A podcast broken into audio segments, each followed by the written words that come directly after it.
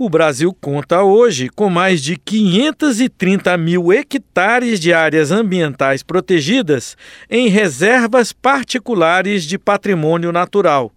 Mas a extensão poderia ser maior e chegar a 5 milhões de hectares conservados em propriedades privadas se houvesse mais incentivo. Uma proposta em discussão na Câmara pretende corrigir lacunas na legislação e estimular as reservas, também conhecidas pela sigla RPPN.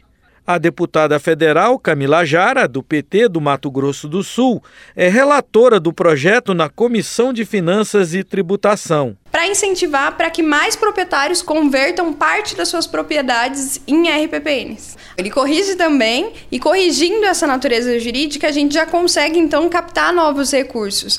Por exemplo, hoje em dia, um proprietário de RPPN, por não ser uma unidade de preservação e conservação, não consegue captar recursos de venda de crédito de carbono, por exemplo. Agora, corrigindo isso, a gente vai conseguir trazer esse incentivo fiscal. A RPPN está prevista na lei que criou o Sistema Nacional de Unidades de Conservação. As reservas são reconhecidas pelo poder público, mas criadas a partir da iniciativa de proprietários que destinam, em caráter perpétuo, suas propriedades para a preservação da natureza. Foi o que fez Fábio Padula, que criou a RPPN Bacupari, em Cavalcante, Goiás. As RPPNs, por ser uma iniciativa privada, né, ela tem uma gestão própria, né, embora ela obedeça várias regulamentações né, oficiais, mas ela tem uma gestão própria, o que deixa isso muito fácil, né, muito leve a título de uma unidade de conservação.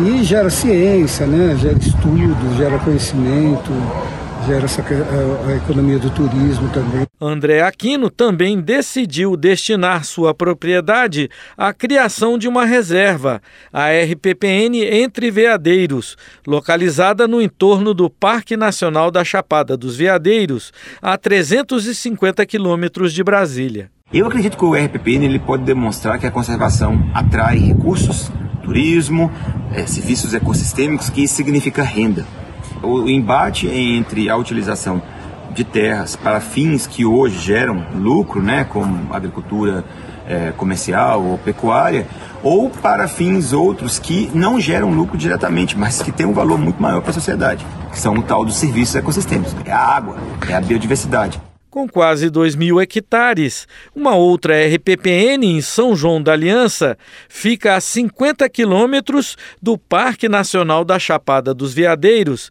integrando uma grande rede de proteção para espécies ameaçadas. Por meio desse monitoramento, o Ministério do Meio Ambiente consegue acompanhar a saúde dos biomas brasileiros, como conta Ronaldo Morato. Áreas onde a gente faz monitoramento dessa diversidade de mamíferos, por exemplo, da fauna, pode ser mamíferos, aves, répteis, né?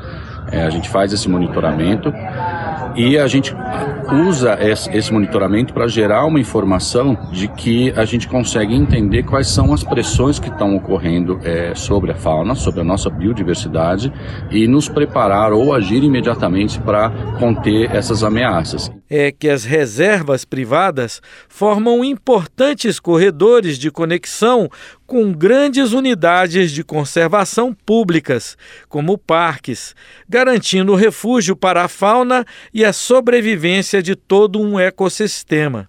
A proposta que pretende incentivar a criação de mais reservas particulares do patrimônio natural ainda depende da avaliação das comissões de Finanças e Tributação e de Constituição e Justiça. O texto não precisa passar pelo plenário e, se aprovado nas comissões, poderá seguir diretamente para a avaliação do Senado. Da Rádio Câmara de Brasília, Cid Queiroz.